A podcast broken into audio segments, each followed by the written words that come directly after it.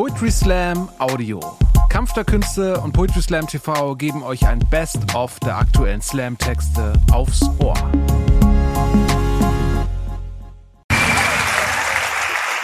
Ja, moin. Ich freue mich wahnsinnig, mal wieder in Hamburg zu sein. Ich liebe hier dieses Theater, ich liebe diesen Saal. Ich mag die Menschen wahnsinnig gerne. Das Schönste an Hamburg ist leider nur einfach die ICE-Strecke zurück nach Berlin. nee, Spaß. Ich dachte, ich muss ein bisschen nachholen und lernen, wie man fies ist, weil ich wusste nicht, dass die Videos nochmal gezeigt werden. Und deswegen äh, eine kleine Spitze an dieser Stelle. Ich fahre wahnsinnig viel Zug beruflich. Als Slam-Poetin macht man das so. Ich habe die große Freude, viel Zeit in vollen Zügen zu genießen die eine oder andere Person im Publikum kennt das vielleicht und aus einer dieser Situationen im Zug ist ein Slamtext entstanden. Und vielleicht könnt ihr euch vorstellen, wir KünstlerInnen, wir sind alle so ein ganz, ganz kleines bisschen eitel. Also wirklich nur ungefähr so viel. Und ich habe mir mit dem Titel dieses Textes wirklich viel Mühe gegeben. Es ist ein Mitmachtext. Das heißt, ich möchte gerne, dass jedes Mal, wenn ich meine Faust Richtung Decke richte, ihr so laut es geht mit mir den Titel des Textes äh, schreit. Er ist nämlich sehr poetisch. Er trägt den Namen Titten 3000. Wir üben das einfach mal. In Ordnung, der Abend ist ja noch früh. Also, eins, zwei, drei. Das geht viel lauter. Eins, zwei, drei. Sehr schön. Der Text klingt wie folgt. Sie wissen aber schon, dass ich Ihre Nippel sehen kann. Vor mir im Abteil sitzt so ein richtiger Uwe. Und Uwe meint mir erklären zu müssen, dass ich kein BH trage, als wäre ich einfach nur sehr vergesslich. Ich Dummerchen. Da habe ich glatt vergessen, heute Morgen meine Titten in die Zwänge des Patriarchats zu quetschen. Ich starre Uwe an und Uwe ist ein klassisches Symptom dafür, was alles schief läuft, wenn es um Brüste geht, denn ich sehe ständig irgendwelche Nippel, besonders im Sommer von irgendwelchen Stephans oder Jürgens, die überall oben ohne rumlaufen, auf dem Bau, auf Demos, auf dem Rave, im Sport, überall halten diese Laris ihre Brüste ins Licht. Und ich, ich will das auch. Ich will auch einfach die Freiheit dazu haben, oben ohne rumzulaufen, wenn mir denn die Lust danach stünde, aber das geht nicht, denn ich habe Titten und die sind gefährlich, sagt der Staat. Und ich finde, recht hat er. Was alles passieren könnte, wenn ich meine Brüste enthüllen würde, ist undenkbar. Menschen würden bei ihrem Anblick für wohlgefallene Trance verfallen. Ungläubige würden bekehrt, Kranke geheilt, eine Religion der Brust entstünde. Jedes Wort für Wohlgefallen würde durch den Ausdruck ersetzt werden und das heilige Matriarchat käme auf Erden. Es wäre gefährlich. Nein, das kann Vaterstaat natürlich nicht zulassen. Wo kämen wir denn dahin? Also haben die Titten da zu bleiben, wo sie sind, gut versteckt in den Pornonischen. Absurd eigentlich, denn Brüste sind gar nicht per se sexuell, sondern wie wir sie darstellen und bewerten ist es. Und während männliche Nippel und die männliche Brust einfach existieren darf, sind die Nippel und Brüste von Frauen oft gegen ihren Willen mit der Aufschrift Geil Titten Porno Sabba beschriftet. Und das ist wirklich unpraktisch. Ja. Denn meine Brüste existieren vor allem. Manchmal sind meine Brüste Teil von etwas, was ich sehr sexy finde, aber meistens baumeln sie von meinen Rippen und gehen mir im Weg um. Und so bin ich ständig damit konfrontiert, dass mir die Welt gerne ein Drahtgestell um die Brust binden möchte, das ich wirklich absurd unbequem finde. Ich möchte das nicht, ich finde BHs scheiße, ich finde BHs sollten sterben, aber ja, bescheidene Meinung. Aber ob Menschen BH tragen wollen oder nicht, das ist ganz allein ihr Ding. Nur bitte tut mir eingefallen, wenn ihr ein BH tragt, tragt die richtige Größe. 80 Prozent aller Frauen tragen die falsche BH-Größe. Es schadet euren Rücken und euren Brüsten dauerhaft.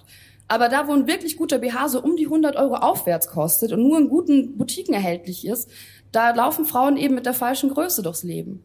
Stell euch mal vor, 80 Prozent aller Männer würden mit den falschen Schuhen durchs Leben laufen. Ich glaube, da gäbe es einen Beratungskurs ab Grundschulalter und maßgeschneiderte Schuhe auf Krankenkassenleistung. So schnell könnten wir gar nicht gucken. Danke. Wir leben in einer verdammt seltsamen Welt. Frauen müssen Strafe zahlen, wenn sie beim Beachvolleyball keine knappen Bikinihöschen tragen wollen, während ihre männlichen Kollegen Shorts tragen. Frauen müssen um ihre Jobs bangen, wenn sie ihre Haare oder ihren Körper verhüllen wollen. Und Frauen werden mit Polizeieinsatzes des Platzes verwiesen, wenn sie oben ohne im Park sitzen, während die Männer mit ihren Brüsten in der Sonne sitzen können. Weibliche Brustwarzen sind ein Löschungsgrund für Bilder auf Social Media. Männliche sind schwer in Ordnung. Die Gesellschaft benimmt sich meinen Titten gegenüber so seltsam, es ist kaum möglich, sich im Dschungel der Anforderungen an Brüste angemessen zu bewegen. Denn große Brüste sind obszön und müssen verhüllt werden. Gleichzeitig sind große Titten aber auch geil und sexy, aber nur da, wo obszön sein ein bisschen sexy ist. Trotzdem gibt es kaum Wäsche für große Brüste, die nicht aussieht, als würde man sich zwei fleischfarbene Salatschüsseln um den Brustkorb schnallen. Kleine Brüste sind elegant, der Weißwein unter den Körperteilen. Zurückhaltend dürfen gezeigt werden, aber trotzdem ist man ein Flachbrett, eine Erbsenbrust, keine richtige Frau. Kleine Brüste müssen immer größer sein wollen. Als ich elf und noch flachbrüstig war, habe ich festgestellt, dass man mein nasses Bikini-Oberteil aufpusten kann. Und ja, dachte sich mein vorpubertäres Hirn, endlich titten wie eine Erwachsene.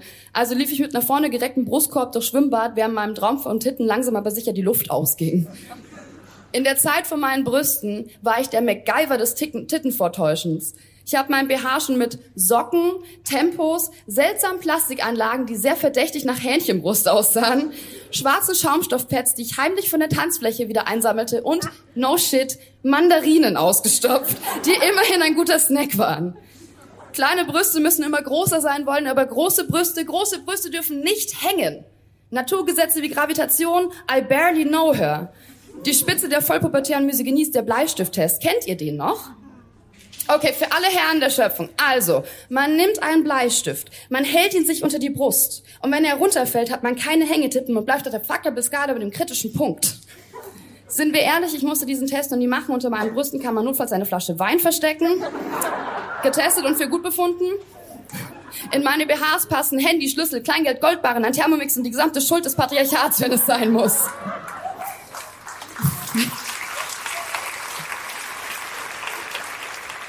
Ich weiß nicht, wie es euch geht, aber letzten Sommer war ich am See und ich muss ehrlich sein, ich bin fast vom Glauben abgefallen, denn da stand eine junge Frau mit wirklich großen Brüsten oben ohne einfach selbstverständlich in der Gegend rum. Ich wusste nicht, dass das geht. Ich dachte, ab Köpfchen Größe C geht die Welt einfach unter, wenn man das macht. Aber ich bin ja nicht so, also zog ich mein Bikini-Oberteil aus und hatte einen fantastischen Badetag, bis ich vom Handtuch, Wasser zurück auf mein Handtuch laufen wollte und eine Oma, die am Strand mit ihren Enkeln spielte, mir zuzischte, jetzt ziehen Sie sich mal anständig an, hier sind Kinder. Ich habe mir ihre zwei Windelzwerge dann so angeschaut und gemeint, ah, so klein wie die sind, haben die sicherlich vor kurzem Brüste auch noch von ganz nahem gesehen. Es ist ein bisschen irrsinnig zu behaupten, dass man Kinder mit Brüsten verstören könnte. Im Gegenteil. Bitte bringt ihnen frühzeitig bei, dass Nacktheit nicht automatisch sexualisiert ist und dass für Menschen aller Geschlechter dieselben Rechte gelten. Machtstrukturen werden anerzogen, das heißt, wir können sie ausziehen und die T-Shirts und BHs die auch. Können wir uns heute hier einfach bitte gemeinsam darauf einigen, dass Brüste eine Freude sind, egal welche. Große, kleine, einzelne, haarige, hängende, stehende. Brüste sind hervorragend. Brüste sind großartige Kopfkissen, ein faszinierendes Körperteil. Brüste sind der Beweis, dass sich Männer und Frauen auf zwei Dinge gleichzeitig konzentrieren können. Brüste und Hände passen fantastisch zusammen. Brüste sind kein guter Grund, um Menschen ungerecht zu behandeln. Brüste ernähren und machen Spaß. Brüste sind wohlgefallen. Also holt sie raus, wenn ihr es wollt. Passt gut auf sie auf. Und ja, Uwe, ja, ich weiß, dass du meine Nippel sehen kannst. Sieh sie als Vorzeichen für ein goldenes Zeitalter. Das heilige Matriarchat bricht an. Darauf ein Dreifaches.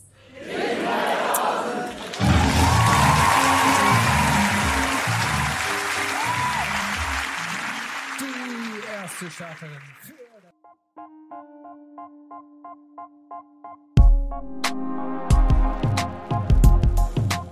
Danke fürs Zuhören. Wenn ihr mehr Slam-Texte aufs Ohr wollt, folgt uns auf Spotify, Apple Podcasts und überall, wo es Podcasts gibt.